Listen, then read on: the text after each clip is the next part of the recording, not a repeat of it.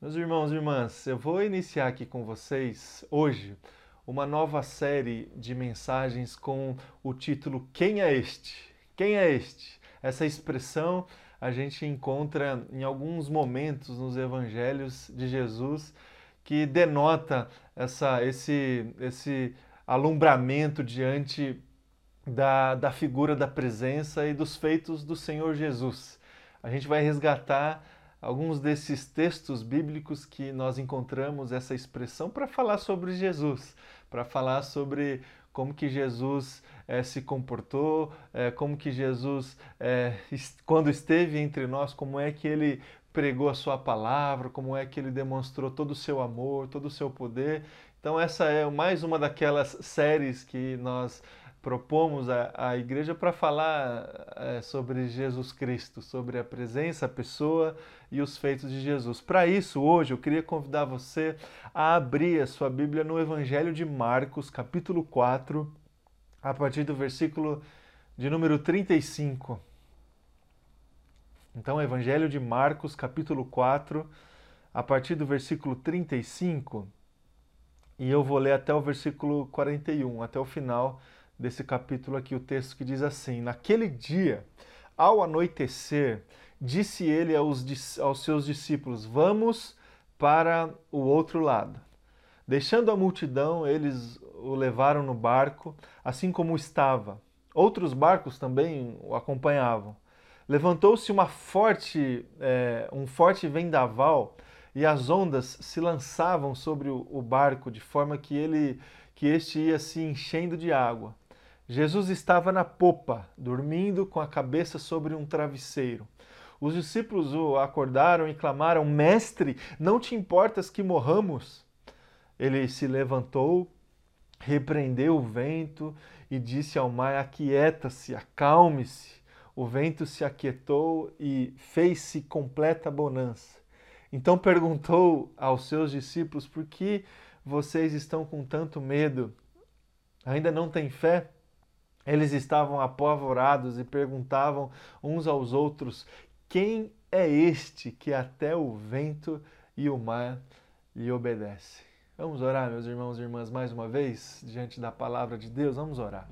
Obrigado, Pai, pela tua palavra. Obrigado, Jesus, pela presença do Senhor que é, recebemos, Deus, a partir da exposição da tua palavra, Pai. Que essa presença venha sobre nós e que essa presença venha com a ministração do Espírito Santo do Senhor sobre as nossas vidas, Deus, em nome de Jesus. Senhor traga a nós a tua vontade, que o Senhor traga a nós é, a sabedoria necessária que a gente precisa, Deus, para conduzir a nossa vida, para conduzir a nossa casa, para conduzir os nossos dias, Deus. Que seja assim, Pai, em nome de Jesus. Amém e amém. Graças a Deus. Graças a Deus, meus irmãos e irmãs. Vou falar com você, conversar um pouco aqui com você sobre vontade de Deus. Para isso, eu vou resgatar aqui uma história lá do Antigo Testamento, a história do profeta Jonas. Lembra dessa história do profeta Jonas? Lá no livro de Jonas, depois você até pode, ao longo da semana, resgatar e ler esse livro ao longo da sua semana. Diz que é, Deus chegou até o profeta Jonas com uma ordem, com um chamado, com é, uma tarefa. Chegou para Jonas e disse assim: Jonas, você vai a Nínive, vai até a cidade de Nínive e pregue contra a cidade de Nínive. Jonas é, rejeitou a ordem do Senhor e pegou um barco na direção de outra cidade, a cidade de Tarsis. E aí as escrituras sagradas elas mostram para nós que durante a viagem veio, é, sobreveio sobre esse barco uma grande tempestade uma grande tempestade, talvez uma tempestade muito parecida com essa que a gente acabou de ler aqui do Evangelho de Marcos, capítulo 4. E aí os tripulantes lá do barco, é, junto com o Jonas, eles certamente ficaram apavorados. Como é que a gente aqui vai resolver essa situação? E aí Jonas, é, diante de um lapso, chega para os tripulantes desse barco, dizendo o seguinte: ó, é, essa tempestade aqui que está é, nos apavorando agora, eu acredito que a culpa seja minha, porque Deus pediu para eu fazer algo e eu não fiz. Eu estou fugindo da vontade de Deus, eu estou fugindo dos propósitos do meu Deus. E aí o texto diz que os tripulantes ali do barco arremessaram Jonas do barco para dentro do mar. E aí, talvez o episódio mais lembrado e mais conhecido. Jonas afunda dentro do mar e aí um peixe abraça, engole Jonas e leva Jonas até a cidade de Nínive. Deixa Jonas ali na praia. E aí Jonas entende que a vontade de Deus ia acontecer independentemente da sua vontade. E aí ele resolve, enfim, fazer a vontade de Deus e pregar contra a cidade de Nínive. Ele prega a mensagem ali do Senhor, uma mensagem de arrependimento. Ele diz assim: em 40 dias Nínive será destruída. E aí a palavra nos mostra que toda aquela cidade e o rei daquela cidade se, se arrependem. E aí, para a, a, a, tristeza de Jonas, obviamente existia todo um contexto aqui, meus irmãos e irmãs, que em certo sentido justificava essa resistência no coração do profeta em ir até a cidade de Nínive para pregar a palavra do Senhor. E aí, diante do arrependimento da cidade, do rei, Jonas se entristece. Se entristece, obviamente, por todo tudo o que aconteceu aqui, por, pelo fato dele ter fugido, pelo fato de, que, de Deus ter feito acontecer a sua vontade a qualquer custo, e aí de repente ele prega a, a palavra assim, acredito eu, numa má vontade, querendo que realmente Deus destruísse aquela cidade e de, de repente as pessoas se, se arrependem. Aí Jonas, é, Jonas ele se, se entristece. E aí no final do texto, eu convido você ao longo dessa semana a ler esse texto aí, Deus aplica a palavra dele, que no final a gente entende que Deus estava muito mais interessado em falar com o profeta Jonas do que assim aplicar a sua vontade à, à cidade de Nínive. É, meus irmãos e irmãs, com essa história aqui, eu tento ilustrar é, um pouco como é que funciona, é, como é que funcionava, como é que funciona ainda hoje essa essa questão entre a nossa vontade e a vontade de Deus. Quando é que a nossa vontade se estabelece? Quando é que a vontade de Deus se estabelece? Quando é que a gente consegue rejeitar a vontade de Deus e satisfazer as nossas vontades e como que a gente sofre as consequências dessas escolhas e quando é que Deus, apesar da nossa resistência, da nossa rebeldia, ele intervém na nossa vida e faz com que a sua vontade aconteça nas nossas vidas, independentemente das resistências que existem dentro do nosso coração. Essa questão entre a vontade de Deus e a nossa vontade é uma, é uma, é uma situação que a gente convive na nossa vida todos os dias.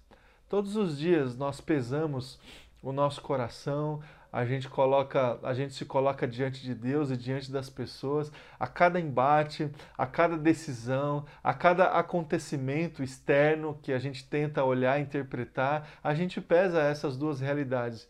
Será que isso é vontade do homem? Será que isso é, é ação do homem? Será que isso é consequência das, da, da, da, ação humana, da desobedi desobediência humana? Ou será que isso é vontade de Deus?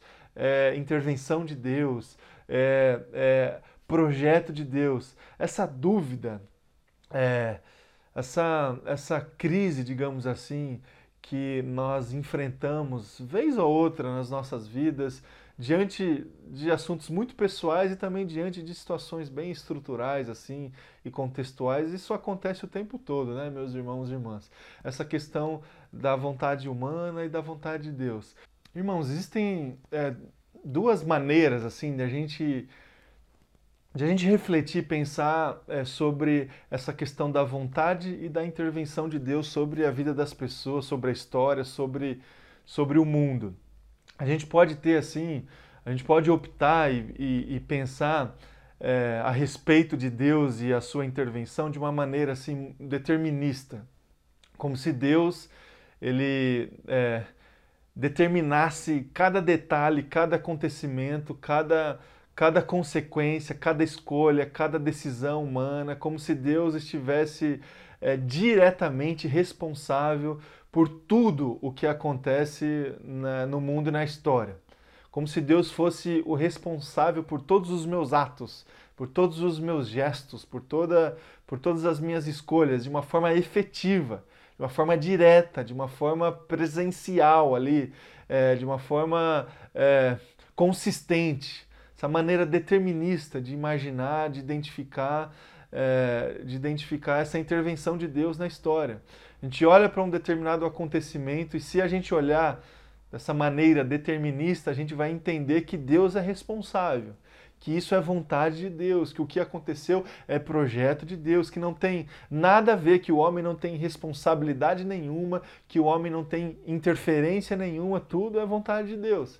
Essa maneira determinista. Existe uma outra uma outra maneira de pensar é, completamente contrária a essa maneira determinista, que é uma maneira assim mais mais humanista, assim, de a gente é, pensar a respeito da intervenção, da vontade, da presença de Deus, como se Deus fosse apenas um espectador da história, como se Deus estivesse lá no seu lugar de soberania, de grandeza e de poder, mas num lugar assim é, de espectador olhando, olhando o que a gente está fazendo aqui embaixo.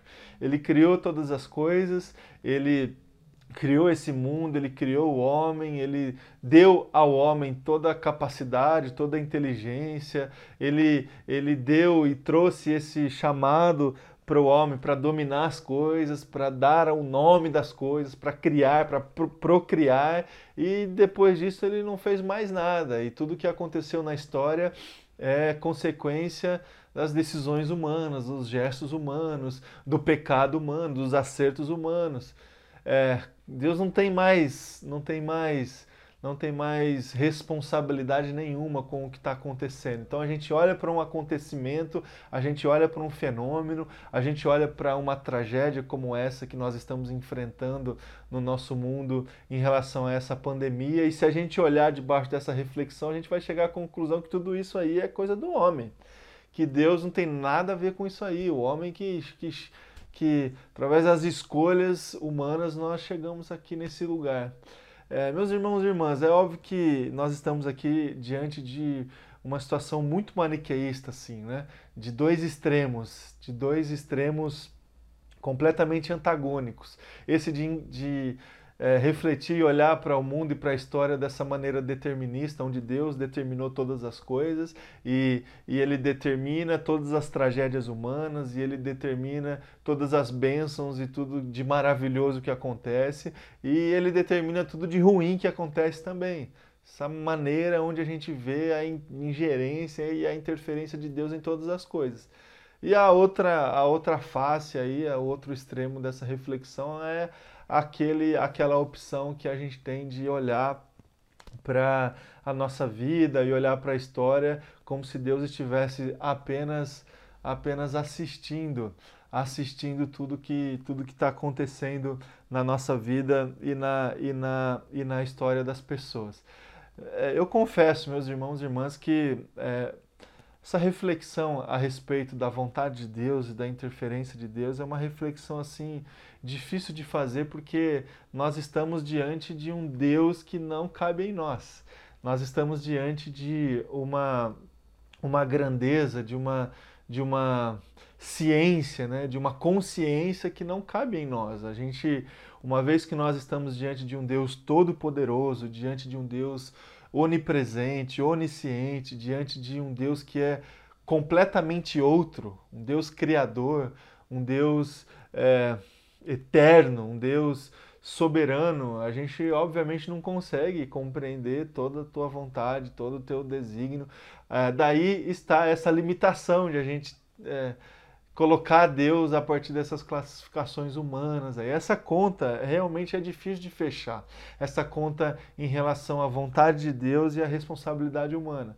Por exemplo, a gente olha para o que está acontecendo na nossa vida a partir da da propagação do, do coronavírus é, no mundo, e a gente olha sobre essa perspectiva da vontade de Deus e da responsabilidade humana, é difícil, né, meus irmãos e irmãs, a gente, a gente é, olhar e tentar entender é, tudo que nós estamos passando sobre essa perspectiva da vontade de Deus.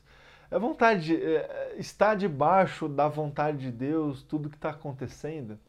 É, está debaixo, é, submetido à vontade de Deus, essas mais de 90 mil é, pessoas que morreram só no nosso país, vítimas da, da, da, da interferência desse, desse vírus. É, está submetido à vontade de Deus toda, toda essa tragédia econômica que muitas pessoas estão sofrendo no nosso país?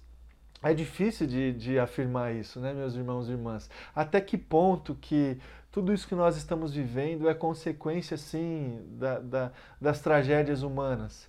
E até que ponto também Deus não pode utilizar tudo isso que está acontecendo para satisfazer a sua vontade, sim, nas nossas vidas, no nosso país, na nossa cidade, nas comunidades de fé. É muito difícil, meus irmãos e irmãs, a gente afirmar qualquer tipo de situação que tenha a ver com a vontade de Deus e a responsabilidade humana.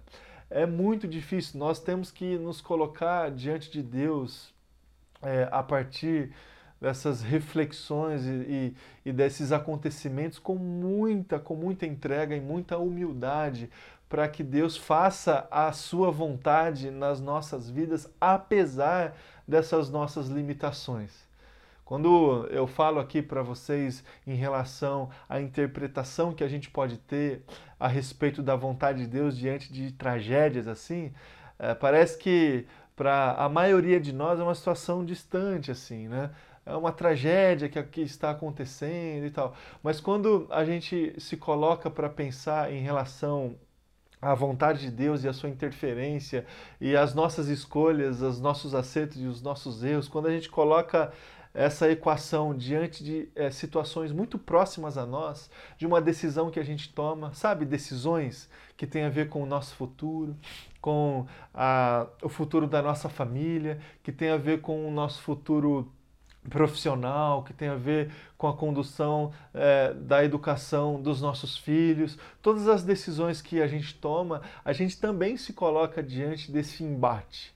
É, até que ponto que é que a responsabilidade é minha? Até que ponto que Deus vai interferir e que Deus vai cuidar de tudo? Até que ponto as consequências negativas, as provações, as privações, as dificuldades que eu tenho enfrentado na minha vida, de uma maneira muito prática, assim, até que ponto isso é consequência de, de decisões equivocadas que eu tomei lá atrás? E até que ponto tudo isso tem a ver com vontade de Deus para nós? Meus irmãos e irmãs, essa pergunta a respeito da vontade de Deus, ela deve ser feita de acordo e submetida ao que a gente encontra na palavra do Senhor. Essa palavra que nos aponta Cristo Jesus. Essa palavra que talvez não nos responda todas as nossas dúvidas, todas as nossas questões, mas essa palavra que aponta Cristo Jesus, que nos ajuda, que nos ajuda a entender como é que Cristo se coloca nas nossas vidas. E é essa a reflexão que eu queria fazer com você essa manhã. Eu lembrei com você a história do profeta Jonas, e eu também li com você a uma experiência de Jesus com os discípulos ali no Evangelho de Marcos, capítulo 4, quando Jesus chegou para os discípulos dizendo assim: Ó, nós vamos para o outro lado. E no meio da viagem veio uma tempestade, um vendaval.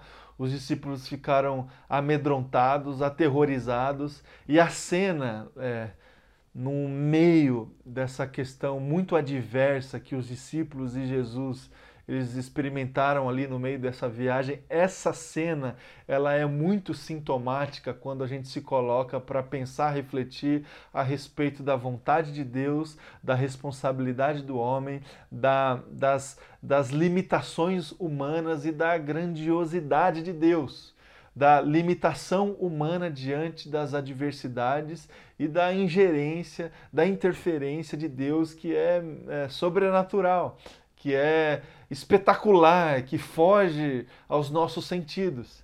O que aconteceu aqui nesse episódio de Jesus e os, e os discípulos, uma essa cena de Jesus dentro do barco, os discípulos dentro do barco, no meio desse, desse vendaval. Essa cena nos ajuda a entender é, como é que se dá a vontade de Deus diante das nossas crises, diante da, de, toda, de toda a nossa limitação. A palavra diz que os discípulos ficaram amedrontados, aterrorizados e foram até Jesus e encontraram Jesus dormindo. Encontraram Jesus num, num, estado assim completamente diferente deles, num estado completamente diferente de todo o contexto ali adverso que eles estavam experimentando. Jesus estava dormindo num travesseiro na polpa do barco. E aí os discípulos acordaram Jesus, dizendo: Jesus, você não se importa que morramos aqui no meio dessa tempestade?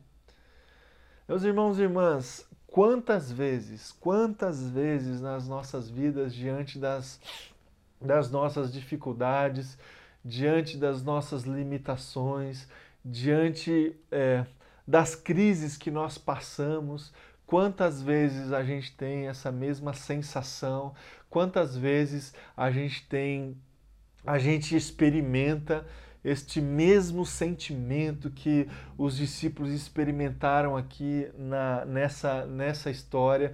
Quantas vezes, meus irmãos e irmãs, a gente tem a sensação de que no meio das nossas tragédias, Deus está dormindo, Deus está é, apenas é, apenas nos observando. Quantas vezes, meus irmãos e irmãs, a gente tem a, a, a impressão de que tudo o que acontece nas nossas vidas é, tem relação apenas com a nossa participação com as consequências dos nossos gestos, as injustiças dos gestos de outras pessoas e parece que Deus não tem nada a ver, parece que Deus não quer interferir, parece que Deus está assistindo, parece que Deus está dormindo. Quantas vezes, diante de tragédias, meus irmãos e irmãs, e a gente, a gente olha e, e a gente se pergunta por que, que Deus está permitindo tudo isso? Por que é que Deus está permitindo que o vendaval é, chegue até nós? Por que é que Deus está permitindo que a gente tenha esse ano todo maluco que nós estamos tendo? Como é que Deus está permitindo que milhares e milhares e milhões de pessoas estejam sofrendo em decorrência da propagação, da interferência, da infecção desse vírus? que já nos assola há tanto tempo. Parece que Deus está dormindo às vezes, né, meus irmãos e irmãs? Parece que Deus está assistindo a cena, assistindo o espetáculo, assistindo as nossas cabeçadas aqui embaixo e Ele não pode fazer nada. Meus irmãos e irmãs, é, esse texto nos traz essa ideia, essa impressão é, de Deus. É, que nos mostra, que nos sinaliza muito mais uma limitação que existe no nosso coração do que uma condição desse próprio Deus. Esse texto é fantástico nesse sentido, porque é, se a gente olhar apenas é, a partir e é, é, de, delimitando a cena só no momento ali do vendaval e da tempestade, a, a conclusão é essa mesmo: Deus está dormindo, Deus não está nem aí e Deus é, e, e, Deus, a partir da presença de Cristo Jesus, não vai fazer nada ali naquela hora, na, na, naquela ocasião. Meus irmãos e irmãs, quando a gente olha para a nossa vida e para as tragédias que assolam a nossa vida, as dificuldades que nós enfrentamos e quando a gente recorta uh, para analisar apenas a dificuldade, apenas a, a provação, apenas o vendaval, apenas a tribulação, a impressão que a gente vai ter é exatamente essa: ó, Deus, Deus está dormindo. Deus, é, Deus ele, ele, ele está assistindo a nossa, a nossa tragédia. O desafio que eu tenho, meus irmãos e irmãs, e o desafio que eu quero trazer aqui para você é que a gente não é, que a gente não tenha a, a, que a gente não analise a presença, a concepção e a ingerência de Deus nas nossas vidas, fazendo esse recorte que limita a nossa experiência. Na história que nós lemos aqui de Marcos capítulo 4, existe o que aconteceu antes do vendaval e existe o que aconteceu depois do vendaval. O que aconteceu antes e o que aconteceu depois traz para nós a verdadeira presença de Deus nas nossas vidas. Traz para nós a verdadeira e correta concepção a respeito da vontade e do cumprimento dos propósitos que Deus tem para as nossas vidas. Uh, trouxe para os discípulos a real dimensão da vontade e do propósito que Jesus tinha na vida deles ali naquela ocasião. Meus irmãos e irmãs, a gente não pode esquecer o que aconteceu antes da tragédia. E a gente precisa alimentar no nosso coração uma expectativa muito grande diante daquilo que pode acontecer depois. Essa história sinaliza essa realidade para nós, meus irmãos e irmãs. Se você prestar atenção no texto que nós lemos de Marcos capítulo 4, o texto começa com Jesus chegando para os discípulos e dizendo: Olha, nós vamos para o outro lado. Nós vamos para o outro lado. Esta é a palavra é, de Jesus. E aqui, meus irmãos e irmãs, eu coloco como desafio, como lição para as nossas vidas, é, esse ensinamento que nós temos olhando para o que aconteceu antes do vendaval, a palavra de Jesus. Se a gente quiser experimentar, desfrutar da vontade de Deus nas nossas vidas, de toda a dimensão da vontade do Senhor nas nossas vidas, a gente precisa, a gente, a gente precisa se colocar e se submeter à palavra de Deus. Palavra de Deus. E meus irmãos e irmãs, a palavra do Senhor se cumpre. A palavra de Deus, ela se torna real, efetiva. Sempre foi assim na história e sempre será assim na nossa história. A gente olha para a história do profeta Jonas e isso fica muito claro. A palavra de Deus se cumpre. Jonas, você vai para Nínive. Ah, eu não vou. Eu vou fugir. Eu vou para Tarsis. Não, Jonas. Você não entendeu. A palavra de Deus se cumpre. Ela não volta vazia os desígnios do Senhor se cumprem, meus irmãos e irmãs, independentemente de nós. Quando nós estamos ali no vendaval, no meio da tempestade, a primeira, a primeira tentação que nós sofremos, meus irmãos e irmãs, é esquecer da palavra de Deus. Esquecer da palavra de Deus. Jesus havia chegado para os discípulos com essa palavra: ó, nós vamos para o outro lado. Ali no meio do vendaval, da turbulência, os discípulos esqueceram dessa palavra e eles ficaram amedrontados e eles ficaram desesperados. Quantas vezes, meus irmãos e irmãs, que é, quantas vezes a gente no meio das nossas tragédias, das tribulações das nossas vidas, a gente se esquece da palavra. A gente se esquece das promessas que Deus já compartilhou no nosso coração a gente se esquece daquilo que Deus já nos falou lá atrás, a gente se esquece das palavras que foram entregues para nós, palavras de Deus que foram entregues para nós pela ministração do Espírito Santo através de outras pessoas que chegaram para nós com a palavra de Deus. Meus irmãos e irmãs, a gente precisa colocar essas palavras de Deus que foram proferidas diretamente a nós pela presença de Deus, pela ministração do Espírito Santo, pela profecia que chegou até nós a partir de uma outra pessoa. A gente precisa guardar essa palavra, essas palavras dentro do nosso coração, porque serão exatamente essas palavras que, vai, que vão trazer para o nosso coração segurança quando nós estivermos passando por um momento de provação, de tribulação. Palavras de Deus, palavras do Senhor que, que definem a trajetória da nossa vida, a gente precisa confiar na palavra de Deus se a gente quiser desfrutar da sua vontade.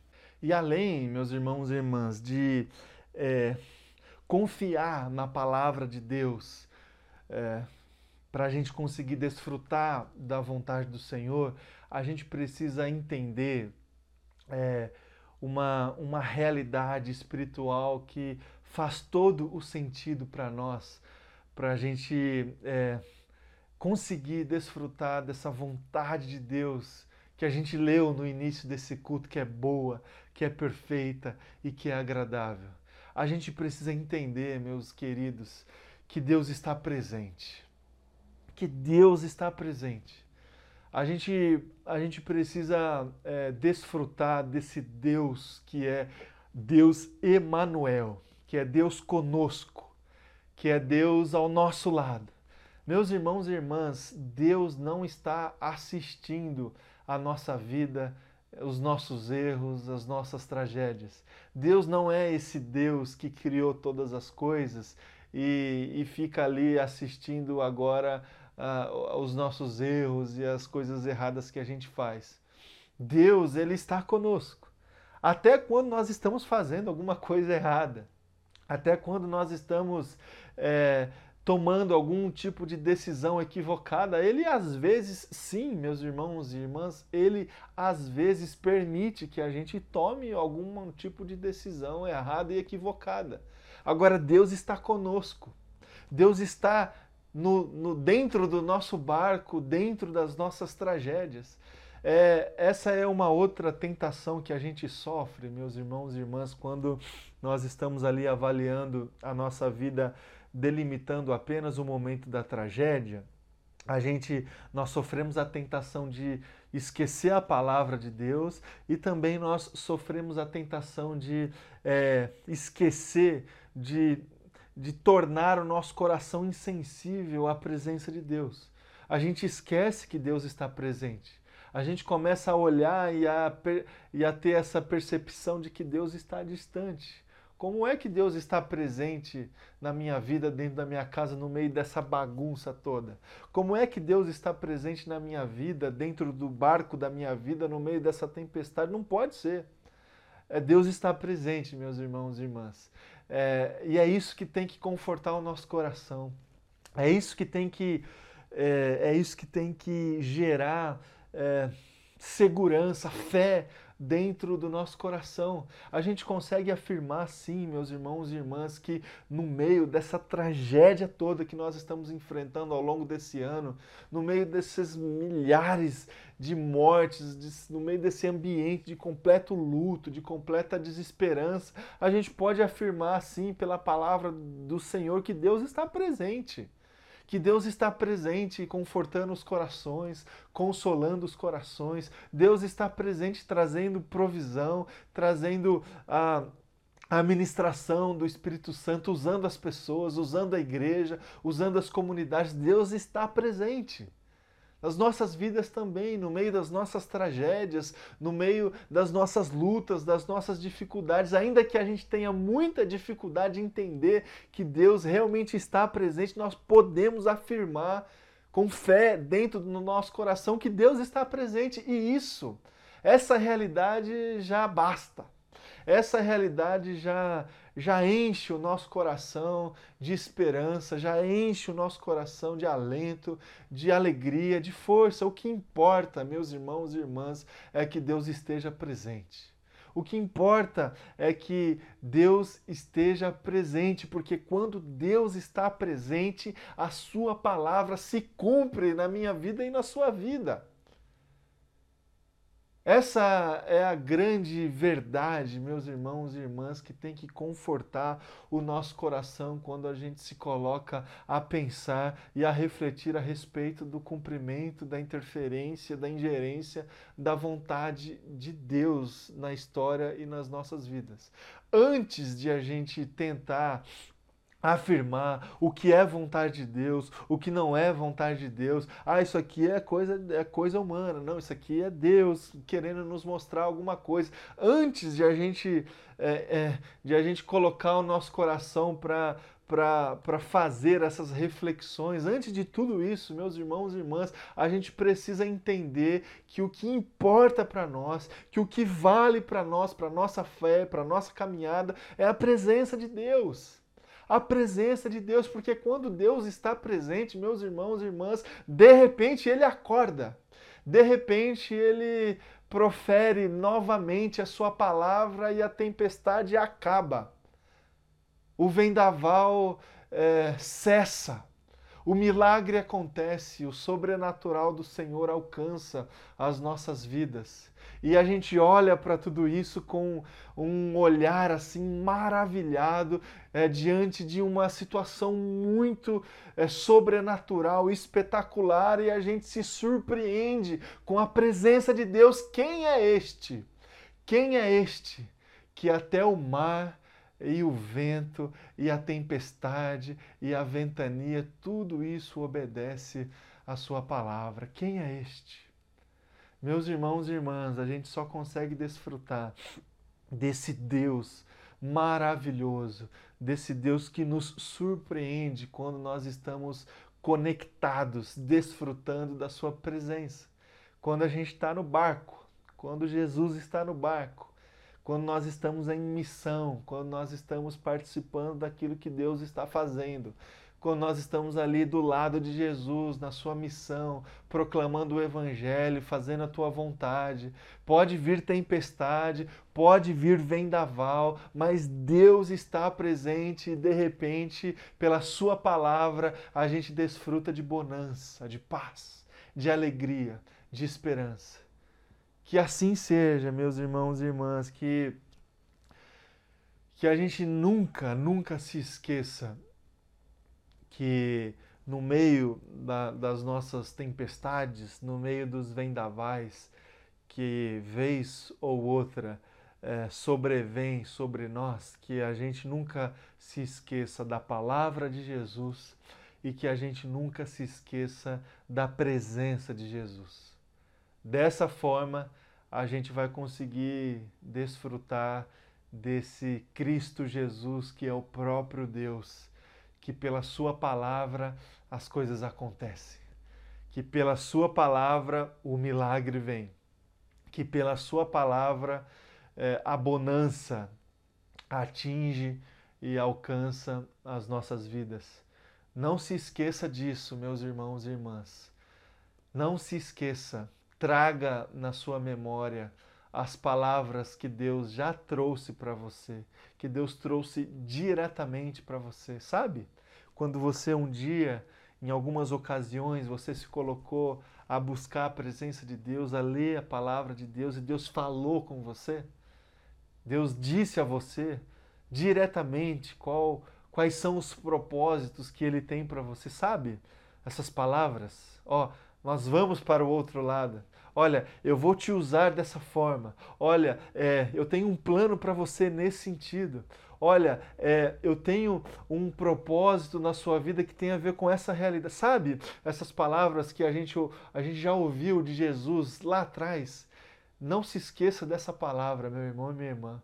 Não se esqueça, sabe por quê? Porque essa palavra vai se cumprir, porque é palavra de Deus para você e palavra do Senhor acontece. Acontece. Não se esqueça dessa palavra, porque no meio da tempestade você vai precisar dessa palavra. Não se esqueça também, meus irmãos e irmãs, que Jesus está contigo, que Jesus está com você que Jesus está com vocês. Não se esqueça dessa realidade. Deus, ele é Deus Emanuel. Ele é Deus conosco. Ele é Deus junto conosco. Ele desceu ele desceu e habitou entre nós, e quando voltou para o Pai, ele deixou o Espírito Santo dele para que o Espírito Santo continuasse essa obra da, do, da consolação, da presença, do consolo, do abraço. Deus está presente com você. Não se esqueça disso, porque se você estiver ou quando você estiver passando por um momento de provação e tribulação, você vai precisar ter essa verdade no seu coração de uma maneira muito consistente. Dessa forma, você vai desfrutar das maravilhas de Jesus na sua vida. Que seja assim na sua vida, que seja assim na minha vida. Amém? Vamos, vamos orar, vamos nos colocar diante de Deus agora em oração. Oh Pai, nós nos colocamos agora diante do Senhor, diante da Sua palavra, Deus, para realmente, Deus, clamar, Pai, ao Senhor. Clamar, Deus, para que a Tua palavra, a Tua vontade possa nos encontrar essa manhã, Deus. Que o Senhor esteja, a partir da presença e da ministração do Teu Espírito Santo, colocando a Tua palavra dentro de, do nosso coração, Deus. Em nome de Jesus, Pai, eu quero orar, Jesus, para que o Senhor esteja resgatando, Deus, palavras que o Senhor já falou conosco lá atrás, no começo da viagem, que o Senhor esteja resgatando, Deus, essas palavras no nosso coração, para que a gente tenha essas palavras como direção para as nossas vidas, como, como orientação para nós, como segurança para nós. E se o Senhor quiser, Deus, se for da tua vontade, vem falar conosco agora. Vem trazer para nós palavras novas, direções novas, Deus, para nós que o teu Espírito Santo possa trazer, Jesus, para nós palavras que vêm diretamente do seu trono para as nossas vidas, que tem a ver com a tua vontade, com o teu propósito, com o teu chamado, com aquilo que a gente ainda vai experimentar e desfrutar nas nossas vidas, que tem a ver com a tua vontade, Deus. E vem, Jesus, trazer para nós uma certeza dentro do nosso coração da Sua presença da presença do Senhor nas nossas vidas. Muito obrigado por essa presença. Obrigado, Jesus, porque o Senhor está presente e porque o Senhor está presente, grandes coisas podem acontecer nas nossas vidas. O Senhor pode cessar todo tipo de tribulação e todo tipo de privação. Nós somos limitados, Deus, nós não entendemos especialmente quando nós estamos passando por problemas, a gente não entende, Deus, plenamente a tua vontade, os teus desígnios. A gente tenta, a gente tenta explicar, a gente tenta responder, mas Deus, o que nós realmente queremos agora, Pai, é desfrutar da sua presença. Ainda que a gente não tenha todas as respostas, ainda que que as dúvidas continuem pairando, Deus, na nossa mente, pela fé, pela fé que nós temos em Cristo Jesus, nós queremos desfrutar da Sua presença. Que essa presença possa alcançar as nossas vidas, o nosso coração, que seja assim, Pai, em nome de Jesus. Amém e amém. Graças a Deus.